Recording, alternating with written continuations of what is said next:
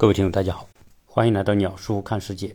昨天跟大家聊了一期话题，是关于供销社。最近在网上，包括民间有很多关于供销社的一些传闻。紧接着，我们也看到网上对于社区食堂的概念也给予高度关注。所以今天这期节目呢，继续沿着上期节目关于供销社的话题，以及社区食堂这个概念来聊一聊我的一些畅想。为什么说是畅想呢？因为这些是关于民生的话题，很多人习惯性的把这些民生的话题和政治意图去做结合，这里面有没有政治意图我们不知道，但是我更多的感受到是政府对于民生领域的一些参与，这种参与有人把它归结为国进民退，是否能这么简单的来看？在展开聊社区食堂话题之前，我想在节目当中聊一聊我最近做节目的一些感受。最近这几年关于自媒体热潮，我感觉到不像前几年那么的热。从我做节目的感受来说，听众和观众的参与度的热情也不像以前那么高。最少在我的节目当中，最近这一年来，听众。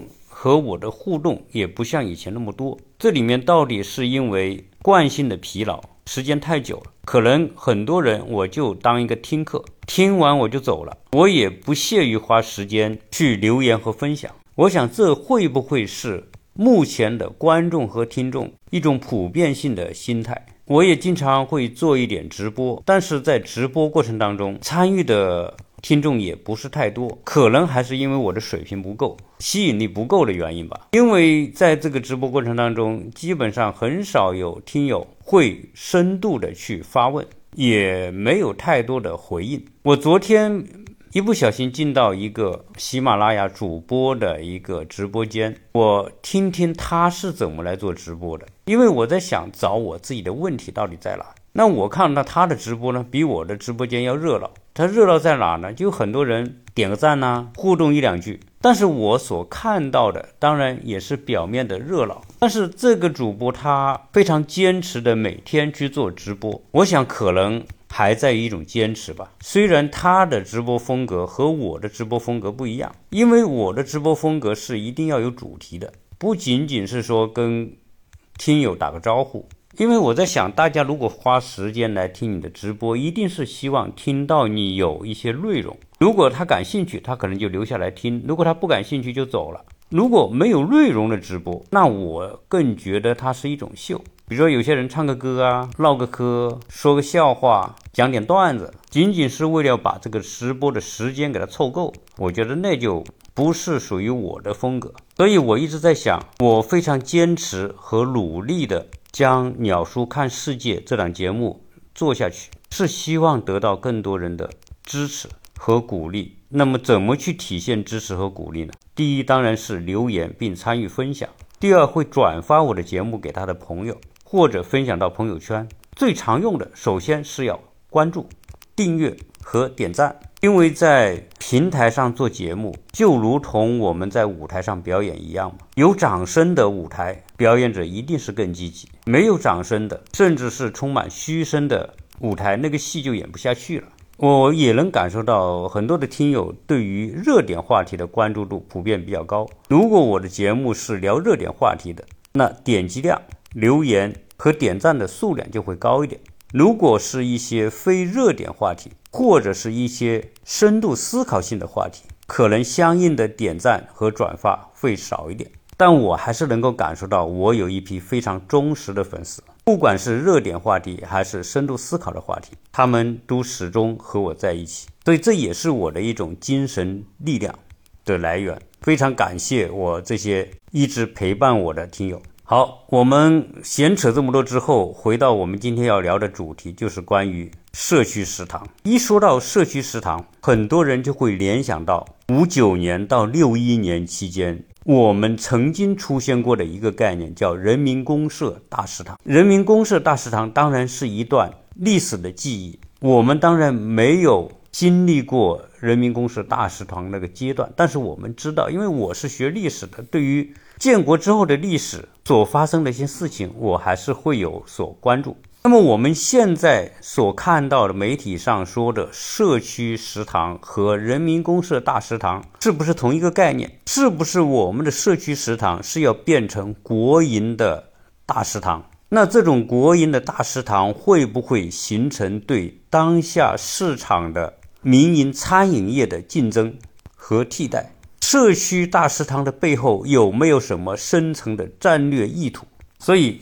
提出这些问题，大家一起来思考，就会知道这个社区食堂和国营食堂之所以引发民众的关注，首先因为是民以食为天，当然跟每个人每天的吃有关系。第二，它作为社会或者是政府倡导的这种项目，大家就会有一些猜测，政府意欲何为？而且有一种猜测认为，这种国营食堂的出现或者社区食堂的。新建是不是为了应对非常时期普通老百姓能够保证他们有吃，或者能够解决他们最基本的吃的问题？国营食堂和社区食堂的出现有没有关联到这么深层的未来规划？其实这些本来就没有一个标准的答案可以呈现给大家，包括官方也没有一个标准答案。在十一月三十一号，住建部。民政部联合发布关于开展完善社区建设试点工作的通知，在这个通知当中提到，试点社区为适应居民日常生活的需要，配建便利店、菜店、食堂、邮件和快递服务设施，并要求各市选取三到五个社区展开完整社区建设试点，自二零二二年十月份开始，为期两年。所以这里讲的为期两年，是为了建设完整的便民设施而进行的探索。这个探索期为期两年。所以这个消息一出，很多的网民就对“食堂”这个词变得格外的关注。是不是政府要建大食堂？会不会取代现有的市场化的食堂和餐馆？甚至联想到会不会要回到吃大锅饭的年代？未来去食堂吃饭是用粮票还是用饭票？网上的这些问题一出现，我们看到官方就出了很多辟谣的一些说法。所以紧接着十一月二号，住建部的一位官员在接受记者采访的时候就指出，这种猜测完全是误会，不可能一下子出现大批的国营食堂，也没有这种要求。国家及各级地方政府都没有发布过任何要大规模新建国营食堂的政策和规划。那么，相关的官员还指出，这个文件里面所提到的，包括食堂在内的许多设施，国家在二零一八年是有一个相应的标准。现在关于食堂的政策和二零一八年相比，并没有什么变化。其实这里说的食堂，是建设部对食堂建设所定的那个标准，是涵盖所有有一定规模的食堂，包括企业单位、机关和事业单位。的食堂建设的标准，而这并不表明政府要大规模来新建公共食堂。我个人认为，不能够把现在网上出现的社区食堂、国营食堂的概念和一九五八年、五九年人民公社大食堂去做简单的对比，或者把它看成是同类。五九年、五九年那个时候的人民公社大食堂带有很强的政治色彩。它并不是建立在一个市场经济自发需求的基础之上的。我查阅过很多关于五九年人民公社食堂的一些资料，那个时候建食堂那是政治需要，因为你不建食堂就不是共产主义。因为我们那个时候是要超英赶美，跑步进入共产主义，所以把。建成共产主义，看成是一个简单的表面化的形式。我们说什么叫共产主义？共产主义就是生产和科技高度发达，消灭了市场，人们可以按需分配，也没有货币，这是一种非常美好的理想社会。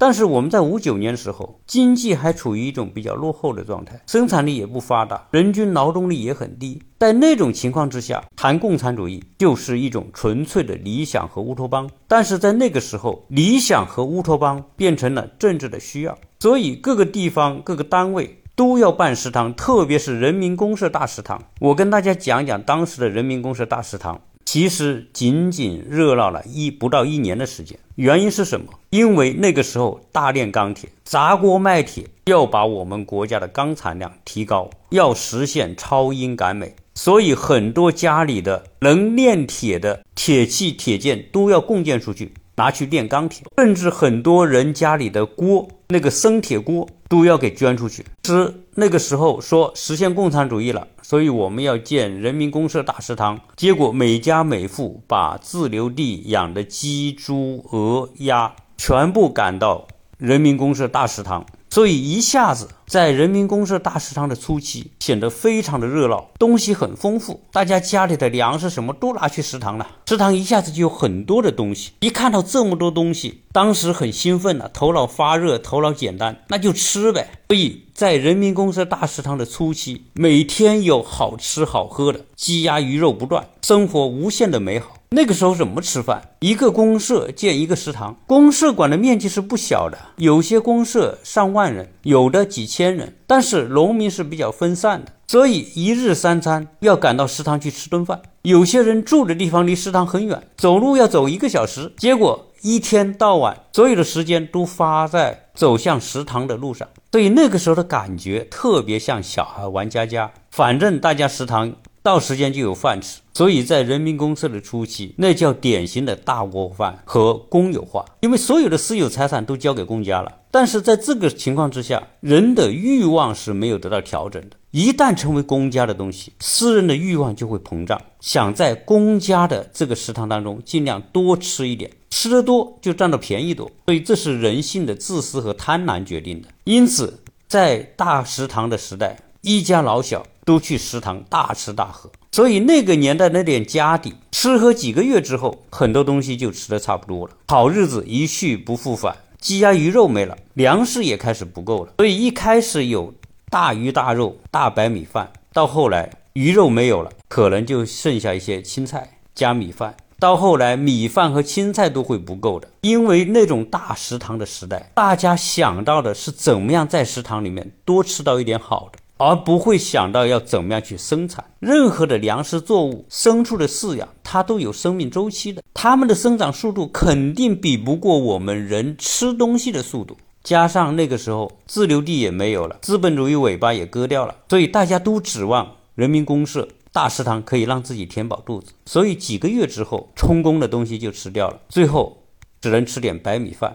白米饭的数量也供不上这么多人的需要，就开始限量供应。从人民公社大食堂一开始时候的“放开肚皮吃饭，甩开膀子干活”的口号，到后来不得不限量供应，到最后限量供应都不行，就只能从白米饭改成煮稀饭。我记得当初有些资料的记载非常的搞笑，在人民公社刚刚兴起的时候，全国那是敲锣打鼓庆祝共产主义的到来。有些人出差或者从一个地方到另外一个地方，要经历某一个公社，当地公社的人非常的热情，对于每一个路过这个地方的陌生人都会把他们请到大食堂来吃饭。以至于有些人一路经过之后，到处有食堂请他们吃饭，结果自己撑得不行了。但是这种荒唐和幼稚仅仅持续了几个月，大食堂的库房就开始见底了。所以后来就开始喝粥了。到后来，到后来粥都没有喝，大食堂自然也就持续不下去了。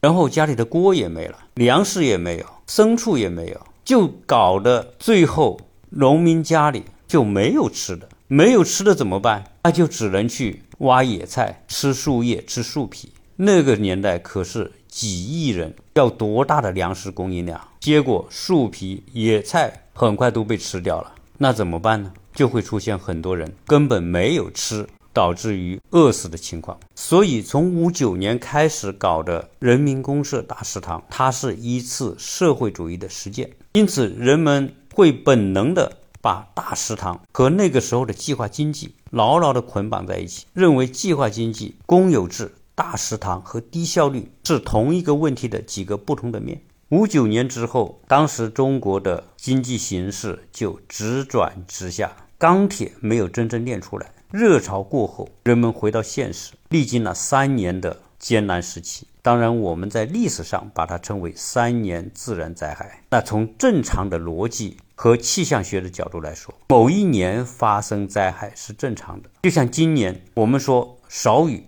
和干旱导致洞庭湖、鄱阳湖的水位直线下降，整个湖区都变成了大草原，这个叫。干旱的气候，但是连续三年自然灾害的情况是不太可能的。所以，人民公社大食堂在老一代人心中的记忆是极其的复杂。当然，那代表贫困、艰难和不幸，因为有很多家庭的人在那个年代因为得不到食物而饿死。所以，在中国，粮食安全是一个国家战略。为什么袁隆平会那么受到人民和国家的高度评价？就是因为它的杂交水稻的技术，令到中国的粮食产量有基本的保障。一旦出现任何非常时期，手里有粮，心里不慌。说到这里，我又联想到一个话题，就是前苏联时期所搞的计划经济，最后我们知道它是失败了。苏联的计划经济失败，是不是代表计划经济就一无是处？其实我并不这么认为。从一九一七年开始。的苏联时代，一直到一九九一年结束，我们看到，在那个年代，抑制市场的作用，强调计划在整个国民经济当中的主导作用，导致计划严重的限制了市场的发展。所以，为什么苏联最后解体？很多人认为是因为经济的失败，没有经济作为压舱石，不管它军事如何的强大，最后它还是因为老百姓的不满而解体。但是我个人认为，在苏联时代的计划经济，是因为那种环境和计划模式之间的不匹配。我们今天要谈到的供销社模式和社区食堂的模式，不能简单的说，因为是国家参与、国营企业的形式出现，它就变成了计划经济模式。我觉得不能这么简单的来思考。大里面其实明确的提出，我们仍然坚持市场对于经济的主导作用。和民营经济是中国市场经济的重要内容。从这一点角度来说，国营的概念不可能覆盖所有的市场领域，也没有必要什么都变成国营。所以现在网上讨论到的国营食堂也好，社区食堂也好，供销社也好，我们更多的可以理解为。在新的市场经济环境之下，在人工智能和互联网已经渗透到人们生活的方方面面的情况之下，在政府有能力通过大数据了解多数人的主流需求的情况之下，利用新的技术手段得出的政府在参与市场活动过程当中的一种调节行为，有很多的工作是资本并不愿意去做，因为它不一定有利。但是又是民间特别需要的。如果简单的按照资本的思维，没有利润的事情，我就不会去做，哪怕这件事情对老百姓很有好处。比如说农产品的收购，分散在荒郊野岭之外的农民所做出的那点农产品，如果按照市场和利润的要求，他们去家家户户收购，就无利可图。无利可图，农民所种出的那些和农作物的成果就没有办法进入到市场流通，转化为他的劳动成果。这也是很多农民没办法致富的原因。中国数以亿计的农民处于这种状态。如果国家能够利用政府所掌握的资源和手段，建立一个流通体系，把这些分散在农村的人的农业劳动成果通过市场交换。变成收益，那可以体现为今天政府所说的要让人民共同富裕的一种一种宗旨。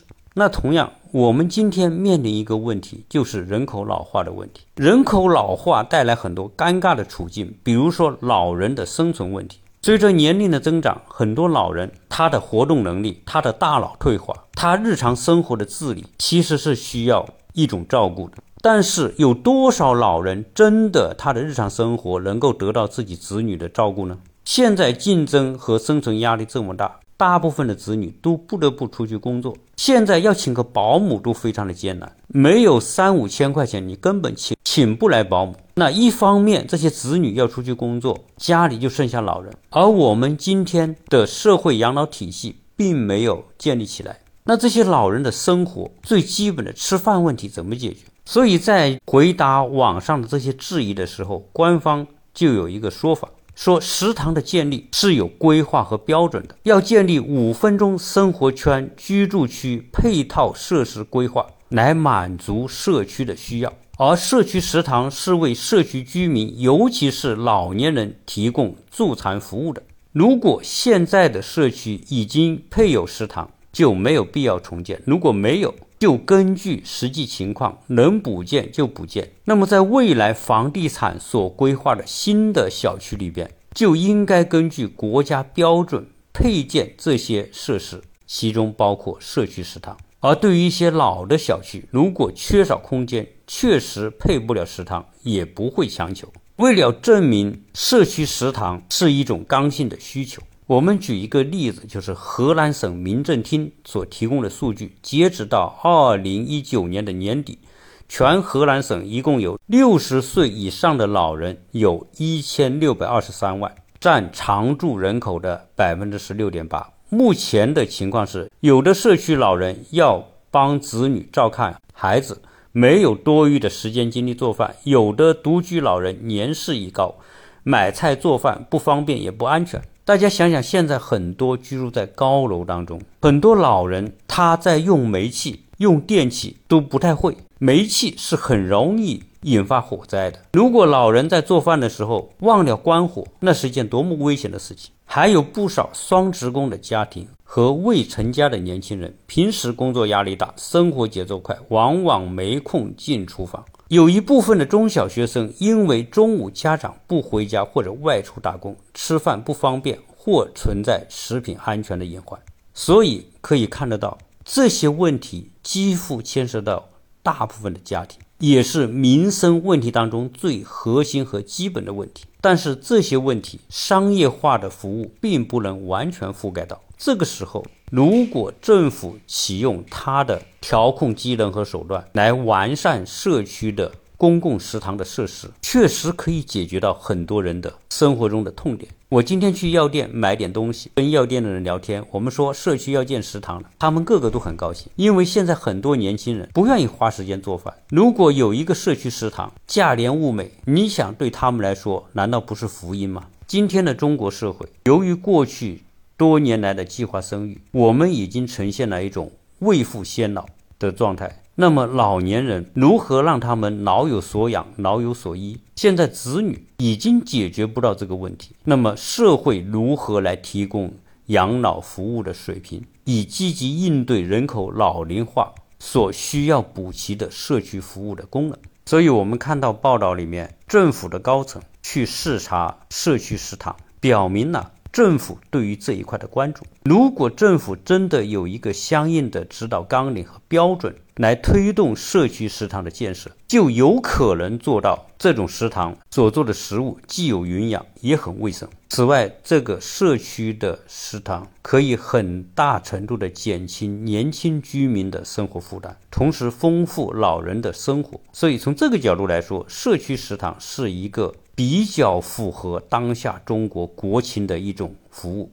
我这里举一个例子，是浙江的江山市。他们所建的社区居家养老食堂非常受当地居民和老年人的欢迎。一个重要的原因就是这些老人没有人为他们做饭。这些常住老人的比例已经高达当地居民的百分之二十六点六九，因此当地政府就。推进了这种共享食堂用于社区养老服务的场所。那么，在这种食堂，他们每天提供大概十种左右的饭菜，收费标准非常的低廉。小学生每人五每餐五块钱，六十岁以下的成年人每餐十块钱。六十到六十九岁的每人每餐六块钱，七十到七十九岁的每人每餐五块钱，八十到八十九岁的每人每餐三块钱，九十岁到九十四岁的每人每餐两块钱，九十五岁以上的就免费。那大家一看这种食堂肯定是没钱赚的嘛，但如何去维持这种食堂呢？这个时候政府的职能和计划的职能就会发挥作用。所以江山市。为了解决这种食堂持续发展的问题，就制定了居家养老共享食堂建设和运营补贴办法。根据食堂所评定的星级标准，政府给予建设补助，一星到四星的补助的标准分别是五万元、十万元、二十五万元和八十万元。而杭州这些年也在尝试建老年食堂，而且不限制用餐人的户籍和居住地。在今年的九月，杭州正式启动老年智慧助餐服务的提升行动，发布全市统一的全程通百善惠老标识。只要走进全杭州市挂有全程通百善惠老标志的老年食堂，在杭州的老年人就可以在此享受。助餐优惠，从优惠的折扣来看，年满六十周岁以上的是八折，八十周岁以上的七折，九十周岁以上的五折。当然，这些都是各地在进行社区养老食堂的探索过程。从民生的角度来说，这些探索是非常有价值的。这也能够体现在大数据、人工智能时代，拥有强大资源的政府。如果他真正的想要去解决民生问题，他是有很多方法和手段的，而且这种方法和手段借助于大数据的精准的计算，可以将资源配置达到最优化。所以我说，在苏联时代的计划经济的失败，并不等于计划经济未来就一无是处。对于汹涌而来的人口老年化，我想我们政府一定会。利用他们所掌握的资源和手段，可以做到非常精准的为进入老龄化阶段的人群提供更加有效率的服务。但我们可以看得出，官方的表态，这些社区食堂或者国营食堂，并不是说只能是政府来办，其实它也是开放给社会资源，包括民营企业的参与。政府部门会提供优惠的政策给予支持，使得这些食堂能够做到。价格实惠，用餐便利，既解决老人的看护、餐饮问题，又能够减轻上班族的家庭负担。我们今天出门就可以找很多的餐厅吃饭，但是那种餐厅是纯粹的市场和商业行为，那一定是要盈利的。所以，餐饮饭店的价格普遍是越来越高，因为它的成本摆在那。而社区食堂则是属于公益属性的项目。既然是公益，它就必须做到价廉物美。那么，在它的成长初期，往往难以做到盈亏平衡。所以，这个时候，政府那只有形的手就可以提供政策和资金的支持。比如说，它可以发放运营的补贴，根据不同的级别给予。不同的补助，同时减免租金，免费提供运营空间，加强顶层的设计，根据城市发展的情况来规划布局社区食堂和相关的产业链。社区食堂虽然它的宗旨是价廉物美，但是如果一旦它建成连锁化的体系，加上有效的管理，使得成本能够降到。合理的程度经营这种社区的连锁食堂，也有可能变成细水长流的盈利项目。那么，这种体系化的社区食堂，同样可以引进第三方的正规的餐饮企业的加入，从而实现政府和市场的合作，来建成长期稳定的社区食堂这一类的民生项目。所以，有时候我在想，中国和其他国家的不同之一，就是政府在承担着。无限的责任，很多的项目都是由政府来兜底，包括未来的老年化的社区服务体系。在这种项目不太容易短期盈利的情况之下，只有政府站出来，人们才会感觉到这种项目的靠谱。在很多人心中，国营。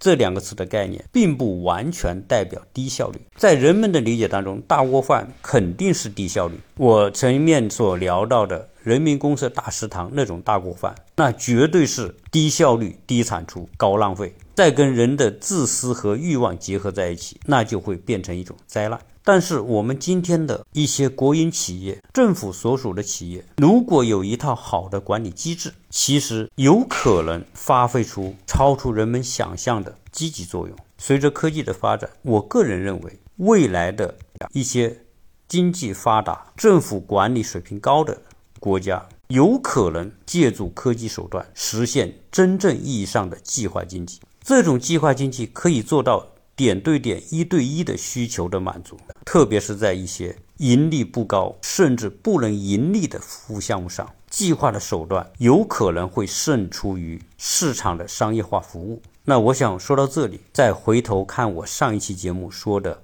供销社的话题，我们就会更多的从正面的和市场需求的角度来看待政府所推动的这些项目。这些项目整合在一起，就会形成一个轮廓，就是中国的政府，它在管理方法、手段和资源上和其他的国家会不一样。一个强大的、拥有巨多资源的政府，如果应用得好，发挥得好，对于普通老百姓，特别是对很多弱势群体，政府所伸出的那只兜底的手，可能真正能够体现出社会主义制度存在的某些优越性。而这样的社会以及政府所形成的庞大的这样一个兜底的体系，是维持中国这样一个庞大社会稳定、安定和低层普通老百姓幸福感的。一种必要方法，我不知道，呃，听友您是怎么来看待这些话题？希望大家关注我的专辑，并且分享你的看法，更希望大家加入我的微信幺幺八六零七三幺八二零零，谢谢大家收听。